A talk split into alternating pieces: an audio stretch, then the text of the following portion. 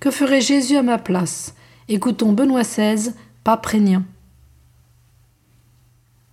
Il y a une langue qui, au-delà des différentes langues, unit tout, celle de l'amour.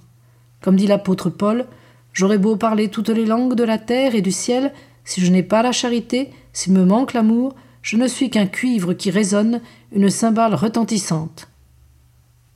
Telle est également la langue que nous devons apprendre à pratiquer toujours plus. Cela nous est enseigné par l'enfant Jésus, Dieu, qui par amour s'est fait l'un de nous et nous parle d'abord à travers sa présence, à travers son humilité d'enfant qui choisit d'être dépendant de notre amour.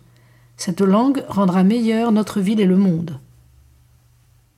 Chaque jour est un moment favorable et de grâce, car chaque jour nous invite à nous remettre entre les mains de Jésus, à avoir confiance en lui, à demeurer en lui, à en partager le style de vie, à apprendre de lui l'amour véritable, à le suivre dans l'accomplissement quotidien de la volonté du Père, l'unique grande loi de la vie.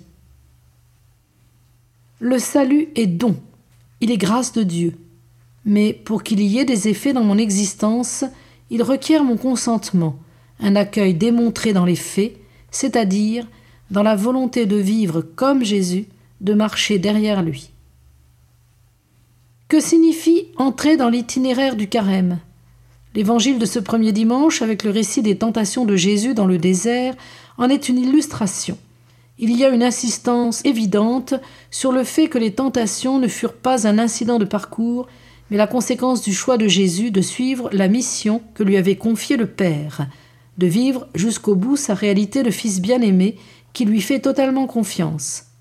Le Christ est venu pour nous libérer du péché et de la fascination ambiguë de projeter notre vie en faisant abstraction de Dieu. Il l'a fait non pas à travers des proclamations retentissantes, mais en luttant personnellement contre le tentateur jusqu'à la croix. Cet exemple vaut pour nous. C'est en commençant par nous-mêmes que nous améliorons le monde, en changeant ce qui ne va pas dans notre vie avec la grâce de Dieu. En faisant toujours référence aux saintes écritures, Jésus oppose aux critères humains le seul critère authentique, l'obéissance, la conformité à la volonté de Dieu, qui est le fondement de notre être. Ceci est également un enseignement fondamental pour nous. Si nous conservons la parole de Dieu dans notre intelligence et dans notre cœur, si elle entre dans notre vie, si nous avons confiance en Dieu, nous pouvons repousser toutes sortes de tromperies du tentateur.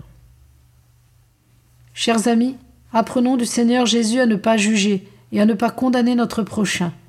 Apprenons à être intransigeants avec le péché, à commencer par le nôtre, et indulgents avec les personnes.